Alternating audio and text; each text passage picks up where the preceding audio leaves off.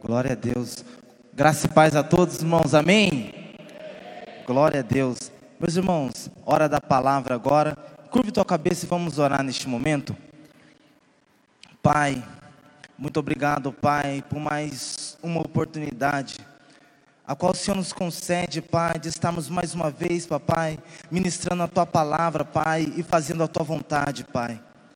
Papai, neste momento, Pai, eu te peço, que da mesma forma, Pai, a qual o Senhor me constrangeu, Papai, através dessa palavra, Pai, da mesma forma, Pai, a qual o Senhor me encorajou, Papai, a ser um cristão melhor através dessa palavra, Pai, que o Senhor possa, Pai, tocar no coração de cada filho teu, Papai, e que os teus filhos também, Papai, possam sentir, Papai, a tua palavra e modificar a vida dos teus filhos, Pai, que o Senhor possa, Papai, nos abençoar nessa noite, Pai, que o Senhor possa falar no coração dos teus filhos, Papai, da mesma forma, Pai, a qual o Senhor falou ao meu coração, Papai, e que cada filho teu, Papai, possa compreender, papai, aquilo que o Senhor tem ministrado ao meu coração, papai. Que cada filho teu, papai, possa entender, papai, e compreender, papai, aquilo que o Senhor colocou no meu coração, meu pai. É o que eu te peço e já te agradeço em nome santo de Jesus. Amém. Amém. Pode sentar, irmãos, por gentileza? Glória a Deus. Samuelzão está por aí? Samuel, me ajuda, por favor, aqui. Por gentileza, Samuel. Prometo que vou ser bem rápido e objetivo naquilo que o Senhor ele tem colocado no meu coração. E meus irmãos, eu quero agradecer a Deus por mais essa oportunidade né, de nós estarmos aqui para fazer a vontade dele. E agradecer também ao nosso pastor que deu essa oportunidade para nós, amém? Meus irmãos, quem for anotar as referências que eu vou estar dando aqui nessa noite, nós vamos estar lendo aqui em 1 Coríntios, capítulo 15, a partir do verso 35. Vou estar lendo alguns versículos aqui e falar aquilo que Deus ele ministrou ao meu coração. Meus irmãos, 1 Coríntios capítulo 15, a partir do versículo 35, a palavra de Deus diz assim: Mas alguém perguntará: Como é que os mortos são ressuscitados? Que tipo de corpo eles vão ter? Seu tolo, quando você semeia uma semente na terra, ela só brota se morrer. E o que foi semeado é apenas uma semente, talvez um grão de trigo ou outra semente qualquer, não o corpo já formado da planta que vai crescer. Deus dá essa semente e o corpo que Ele quer, e dá a cada semente um corpo próprio. E a carne dos seres vivos não é toda do mesmo tipo. Os seres humanos têm um tipo de carne, os animais outro, os pássaros outro, e os peixes ainda outro. Há também corpos do céu e corpos da terra. Existe um tipo de beleza que pertence aos corpos celestes, e há outro que pertence aos corpos terrestres. O sol tem seu próprio brilho, a lua outro brilho. E as estrelas têm um brilho diferente. E mesmo as estrelas têm diferentes tipos de brilho, pois será assim quando os mortos ressuscitarem.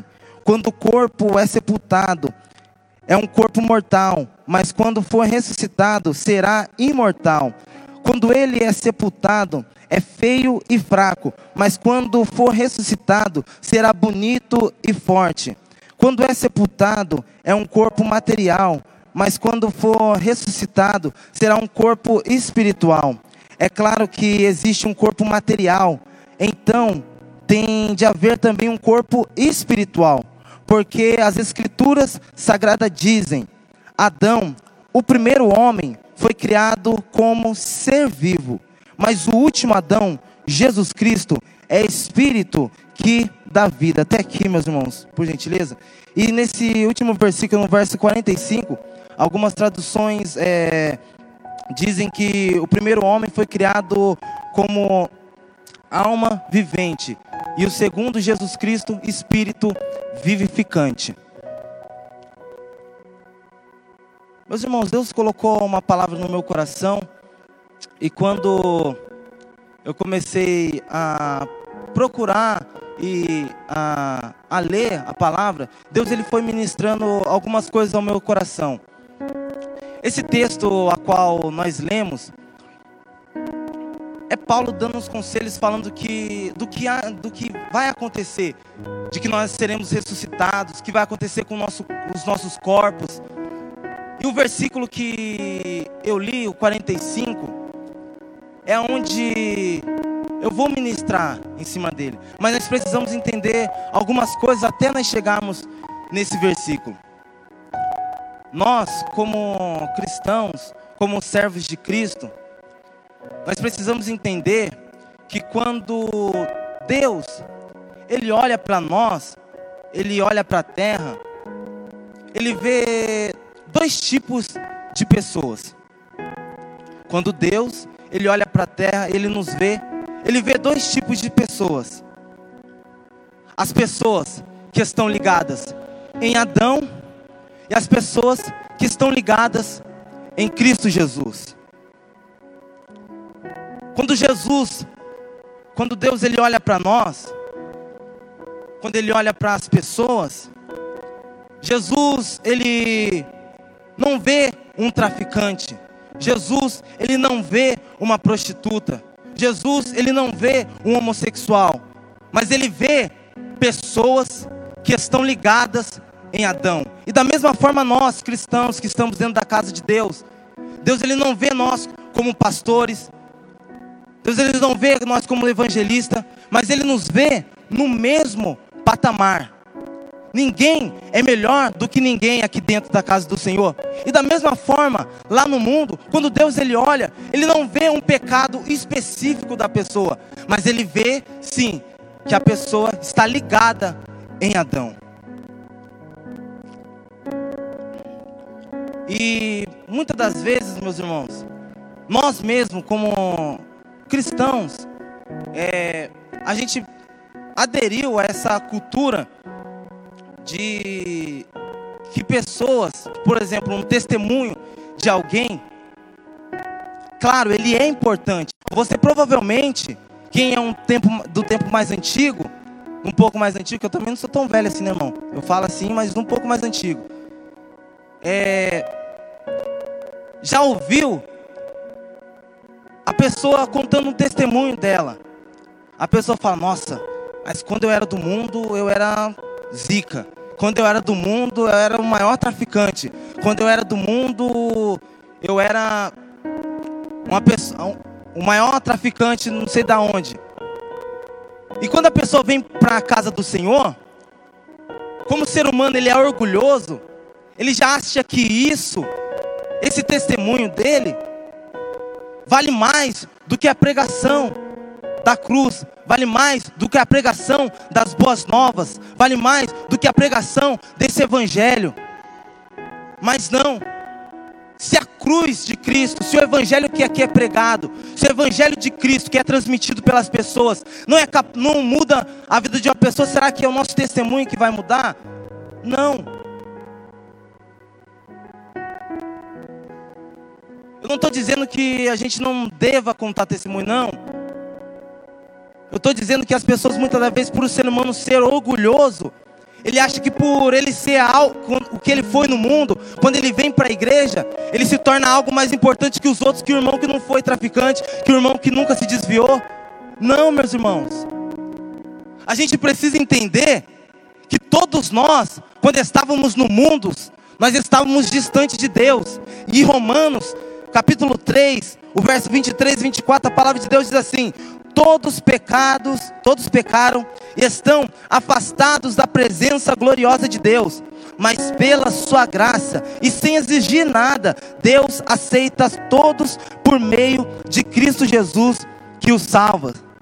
Então o que nós precisamos entender é que quando nós estávamos no mundo, as pessoas que aqui estão, nós estávamos no mundo, nós estávamos distantes de Deus, nós não estávamos ligados em Cristo, mas nós estávamos enraizados na natureza adâmica, na natureza caída de Adão. Mas só que aconteceu algo. A graça de Cristo, ela te alcançou. A graça de Cristo, ela nos alcançou. Então, meu irmão, não importa o que a gente foi no passado, não importa o que a gente fez no passado. Sabe o que importa?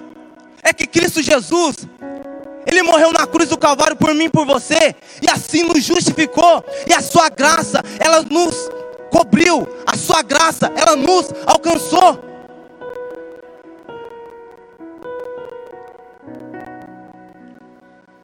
Nós estávamos separados, nós estávamos distantes de Deus.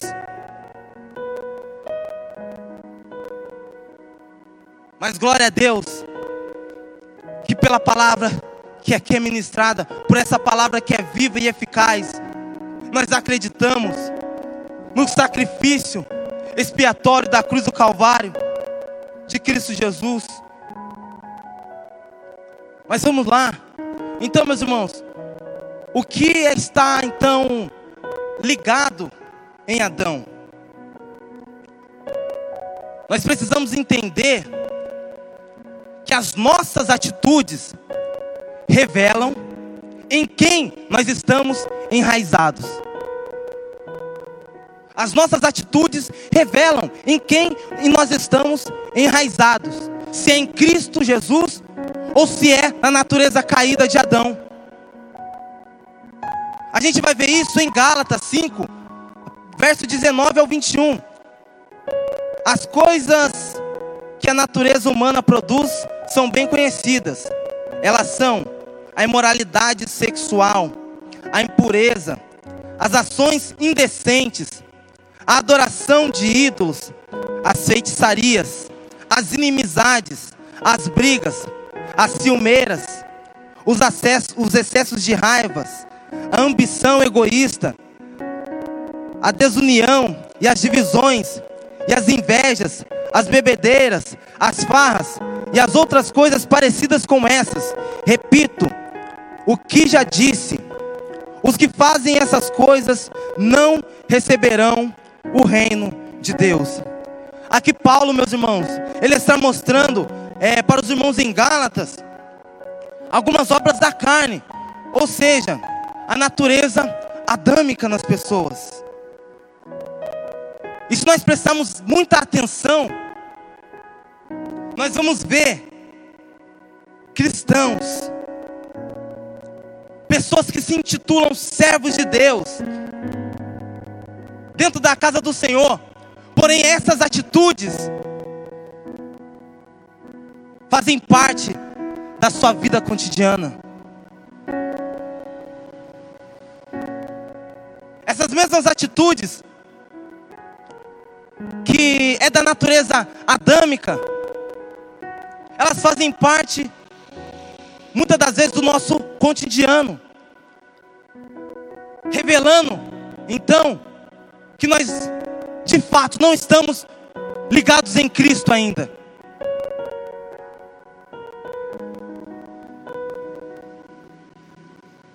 As pessoas vêm para a igreja, vêm para a casa do Senhor, domingo, sexta, algumas pessoas até mais, mas ainda estão enraizadas em Adão, na natureza adâmica. A gente precisa parar de nos enganar. A gente precisa parar de tentar enganar as outras pessoas.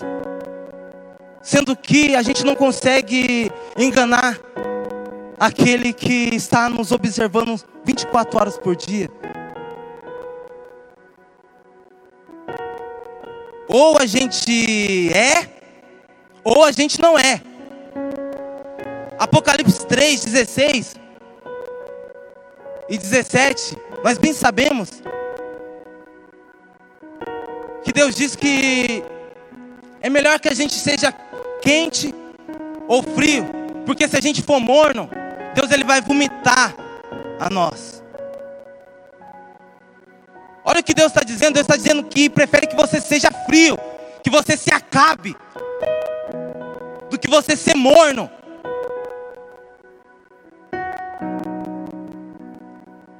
Quer mais?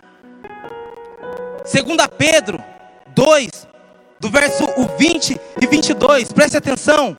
Segunda Pedro 2, verso 20 e 22 ao 22. Portanto, aqueles que chegaram a conhecer o nosso Senhor e Salvador Jesus Cristo. E que escaparam das imoralidades do mundo, mas depois foram agarrados e dominados por elas.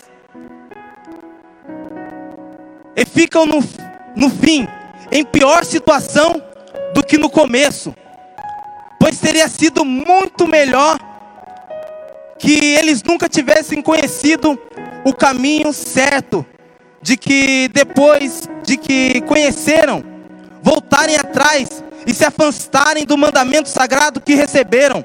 O que, aconte o que aconteceu a essas pessoas prova que são verdadeiros esses ditados. O cachorro volta ao seu próprio vômito, e a porca lavada volta a rolar na lama. Veja bem, meu irmão, aqui esse texto está se referindo aos falsos mestres, que eles estavam mais preocupados com o dinheiro e com seus próprios pensamentos do que com a comunhão com Deus, do que a comunhão com o irmão. Mas é bem verdade que esse texto também serve para nós. Porque é muito fácil, como o Gui fala sempre, eu pregar, pegar e ver um versículo por irmão, pregar, pegar e ver um versículo para outra pessoa. Mas isso também quer dizer respeito a nós. Então a palavra, irmãos, é bem clara em dizer que é melhor que a gente nem conhecesse esse evangelho do que a gente ficar brincando dentro da igreja de ser crente, do que a gente ficar brincando com esse evangelho, do que a gente ficar insistindo nas nossas mentiras, do que a gente ficar insistindo no que a gente pensa. Oh.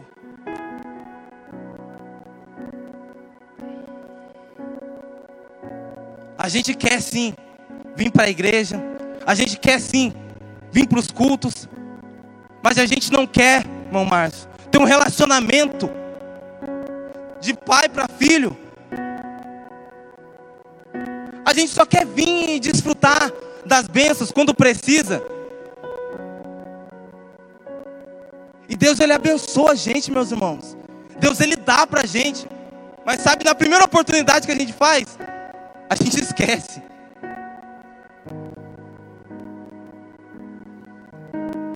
Seria melhor que a gente não tivesse conhecido esse evangelho do que a gente ficar nessas mesmas práticas.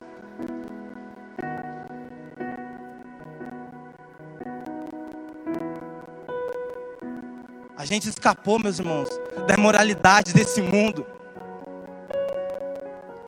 A gente escapou das garras de Satanás.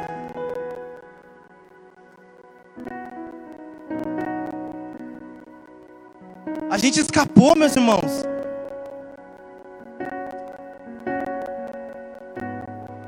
A gente aceitou a Cristo. A gente começou a caminhar.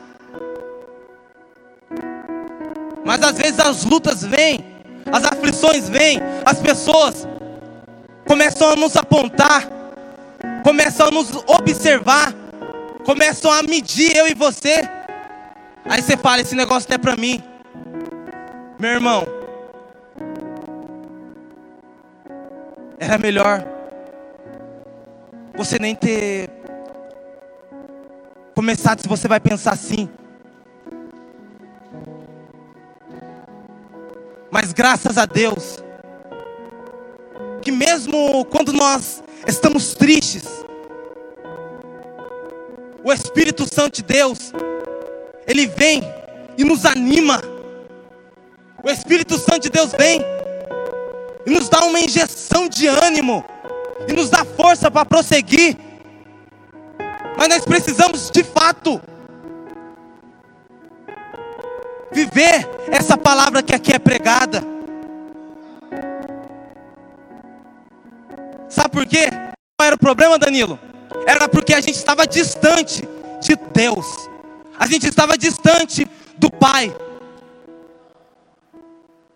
O problema maior é esse. Nós estávamos longe de Deus.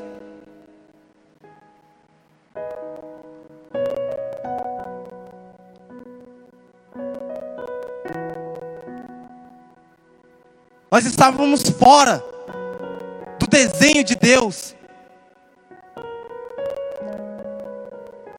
Mas irmão, eu deixo que você reflita nesse momento. Será que vale a pena mesmo trocar uma eternidade do lado do Pai para continuar vivendo nessa nossa vida mesquinha? Será que vale a pena mesmo a gente trocar essa eternidade do lado do Pai, que Ele nos deu de graça, que Ele morreu por nós, para a gente ficar vivendo nessa mesmice, nessa vida mesquinha que a gente leva? A escolha por você não está nas minhas mãos, a escolha está nas suas mãos, a escolha está nas minhas mãos. Eu decido se eu quero viver a eternidade do lado do Pai, ou se eu quero continuar vivendo a minha vida, fazendo as minhas vontades. Meu irmão, se você decidir viver as suas vontades, aproveita, vai. Se você preferir ficar a eternidade do lado do Pai,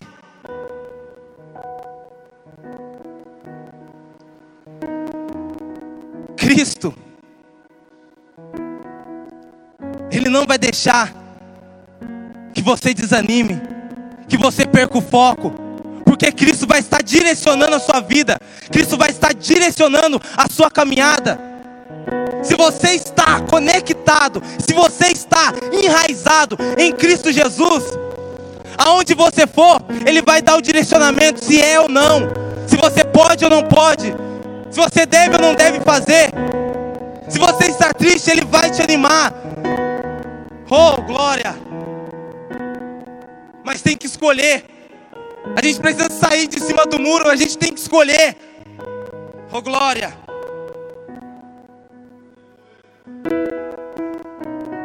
A gente precisa escolher. Mas então, Tiago, o que é estar ligado em Cristo? Em Efésios 2, Paulo, ele vai nos mostrar que nós estávamos distantes de Deus que por nossas próprias forças nós não conseguiríamos chegar até a Deus. A gente não, nós não conseguiríamos chegar até o Pai. Mas glória a Deus, porque através do sacrifício de Cristo nós somos conectados novamente com Ele.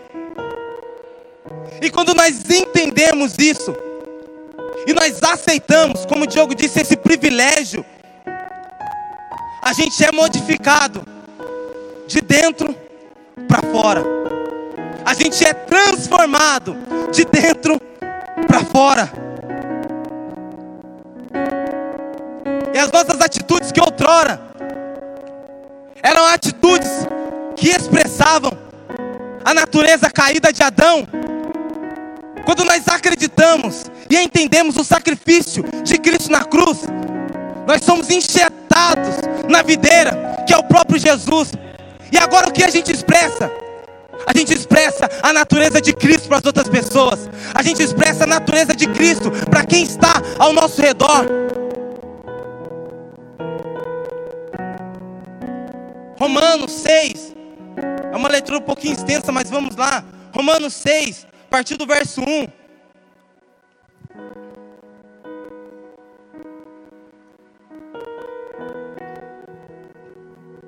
Portanto, o que vamos dizer?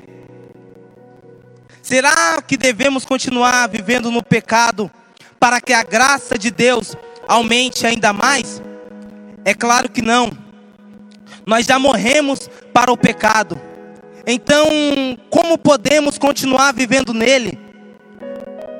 Com certeza vocês sabem que quando fomos batizados para ficarmos unidos com, em Cristo Jesus, fomos batizados para ficarmos unidos também com a sua morte. Assim, quando fomos batizados, fomos sepultados com ele, por termos morrido junto com ele. E isso para quê? Assim como Cristo foi ressuscitado pelo poder glorioso do Pai, assim também nós vivíamos vida, nós assim também vivamos vidas novas Pois se fomos unidos com Ele por uma morte igual a dele, assim também seremos unidos com Ele por uma ressurreição igual a dele. Pois sabemos que a nossa velha natureza peca, é, pecadora já foi morta com Cristo Jesus na cruz, a fim de que no, nosso eu pecador fosse morto, e assim não sejamos mais escravos do pecado, pois quem morre fica livre do poder do pecado. Se já morremos com Cristo, cremos que também vivemos com Ele. Sabemos que Cristo foi ressuscitado e nunca mais morrerá, pois a morte não tem mais poder sobre ele. A sua morte foi uma morte para o pecado e valeu uma vez por todas. E a vida que ele vive agora é uma vida para Deus. Assim também vocês devem se considerar mortos para o pecado, mas por estarem, unidos com Cristo Jesus, devemos considerar vivos para Deus. Portanto, não deixem que o pecado domine o corpo mortal de vocês e faça com que vocês obedeçam aos desejos pecaminosos da natureza humana. E também não entreguem nenhuma parte do corpo de vocês ao pecado, para que ele use a fim de fazer o que é mal. Pelo contrário, como pessoas que fomos trazidas da morte para a vida, entregue-se completamente a Deus para que Ele use vocês a fim de fazer o que é direito. O pecado não dominará vocês, pois vocês são mais controlados pela lei. Pois vocês não são mais controlados pela lei, mas pela graça de Deus. Então, meu irmão, quando você decidiu levantar a sua mãozinha para o céu, entendeu o que ele fez por você? Você foi morto para o pecado. Começou a viver para Deus. Você parou de ser controlado por uma natureza caída. E começou a ser controlado por uma, uma natureza que traz vida. Por isso, Paulo ele vai dizer em 1 Coríntios 15, a parte A do versículo onde nós lemos no começo, que Adão foi feito alma vivente. Entenda isso. O que quer dizer? Quando Deus ele formou Adão, a alma ela foi criada por Deus para ser alimentada. E a alma ela precisa ser alimentada pelo Espírito. E o projeto de Deus era que Adão fosse alimentado por Jesus Cristo.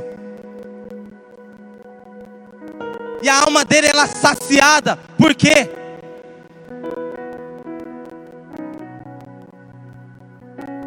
Jesus dava vida para ele. Mas sabe o que aconteceu? Quando ele se separou de Deus, a alma dele se tornou, a alma da humanidade se tornou insaciável. E a alma humana ela precisa ser alimentada.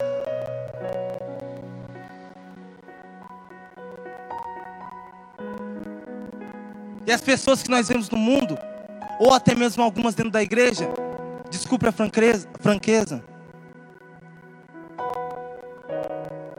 mas são pessoas que ainda estão com a alma insaciável.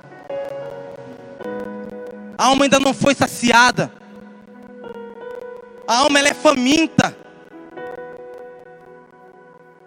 E o pecado que o homem pratica é tentando saciar essa alma.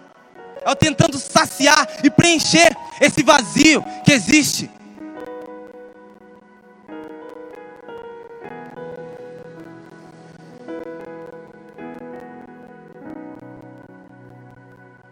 Então, meus irmãos, eu agradeço a Jesus, sabe por quê? Porque o primeiro Adão foi feito alma vivente. E quando você continua o versículo, em Cristo Jesus, Deus ele nos fez espírito vivificante. E o que quer dizer? É que agora nós, meus irmãos, não somos mais uma alma vazia, mas em Cristo Jesus nós se tornamos fonte de vida. Agora, irmãos, depois de conhecer este Evangelho, oh glória, depois de entender o que Cristo fez por nós, agora nós não somos mais, Danilo, uma alma faminta, nós somos agora espírito vivificante. Sabe o que quer dizer? Agora nós transmitimos vida acontece? Cristo em nós, nós somos fonte de vida. E aonde nós chegamos, aonde nós colocamos a planta dos nossos pés, nós transmitimos vidas, nós jorramos vida para as outras pessoas. E aonde nós encontrarmos uma alma insaciada, uma alma faminta, nós vamos começar a jorrar vida sobre essas pessoas. Nós vamos começar a jogar vidas sobre essa casa.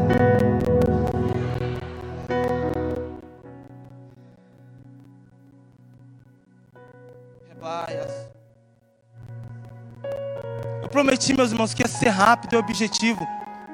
E é isso que Deus ele tem colocado no nosso coração. Só que Ele deixa para nós escolhermos. Você ainda quer continuar sendo uma alva vivente? Vivendo do jeito que você quer, fazendo as suas vontades? Ou você quer se tornar espírito vivificante?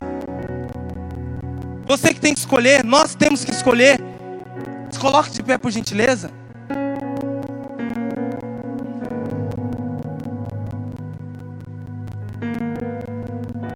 Nós precisamos entender que o mundo está desligado de Cristo Jesus. As pessoas estão desligadas de Cristo, estão enraizadas em Adão. Mas nós, como espírito vivificante, nós precisamos liberar uma palavra de vida sobre essas pessoas.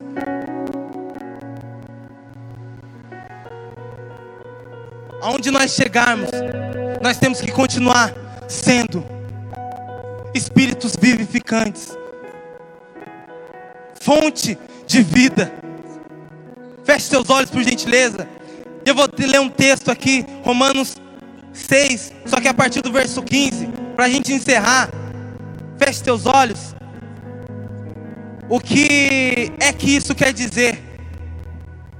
Vamos continuar pecando porque não somos mais controlados pela lei, mas pela graça de Deus? É claro que não. Pois vocês sabem muito bem, quando se entregam a alguma pessoa para serem escravo delas, são de fato escravos dessa pessoa a quem vocês obedecem. Assim sendo, vocês podem obedecer ao pecado que produz a morte, ou podem obedecer a Deus e serem aceitos por Ele. Mas dando-nos graças a Deus, porque vocês que antes eram escravos do pecado, agora já agora já obedecem de todo o coração as verdades que estão nos ensinamentos que receberam. Vocês foram libertados do pecado e se tornaram escravos de Deus para fazer o que é direito. Falo com palavras bem simples, porque vocês ainda são fracos. No passado, vocês se entregaram inteiramente como escravos da imoralidade e da maldade para servir o mal. Entreguem-se agora inteiramente como escravos daquilo que é direito, para viver uma vida dedicada a Deus. Quando eram escravos do pecado, vocês faziam o que é, vocês não faziam o que era direito. Porém, o que é que vocês receberam de bom quando faziam aquelas coisas e de que agora tem vergonha? Pois o resultado de tudo aquilo é a morte. Mas agora vocês foram libertados do pecado e são escravos de Deus. Com isso vocês ganham uma vida completamente dedicada a Ele. E o resultado é que vocês terão a vida eterna, pois o salário do pecado é a morte, mas o presente gratuito de Deus é a vida eterna. Que essa noite, Pai, através da tua palavra, o Senhor nos constrangiu, papai. Através da tua palavra, Pai, que o Senhor falou comigo, Pai. O Senhor me chamou, papai, para mudar, para parar de ser acomodado. Muito obrigado, Pai, por essa palavra. Muito obrigado, Pai, porque agora nós entendemos, Pai, que nós precisamos viver uma vida para fazer a tua vontade. Papai, muito obrigado, Pai, porque pelo sacrifício de Cristo, nós somos tirados dessa raiz adâmica e fomos enxertados na videira. Muito obrigado, Pai, porque agora os frutos que nós produzimos, Pai, não são frutos para a morte, Pai. Muito obrigado, Pai, porque agora os frutos que nós produzimos em Cristo Jesus são frutos de vida. Muito obrigado, Pai, e que o Senhor possa, Pai, dia após dia tirar essa raiz adâmica de nós. Oh Espírito Santo. Muito obrigado, Pai, porque o Senhor é fiel, o Senhor é digno de honra, o Senhor é digno de glória, Pai. Muito obrigado, Pai, porque o Senhor nos escolheu, papai. Mediante a um milhão de pessoas, a milhões de pessoas, o Senhor nos chamou, o Senhor nos escolheu, nos deu um banho de sangue e nos trouxe para a tua casa para te adorar, para fazer a tua vontade. Elebai, Assuri Picanderé. Muito obrigado, Pai, porque o teu Espírito Santo não nos muda só por fora, Pai. Muito obrigado, Pai, porque o teu Espírito Santo nos modifica de dentro para fora, de dentro para fora. Oh, muito obrigado, Espírito Santo. Muito obrigado, Pai. O Senhor é digno de honra, o Senhor é digno de glória. E que o seu nome seja exaltado, Pai.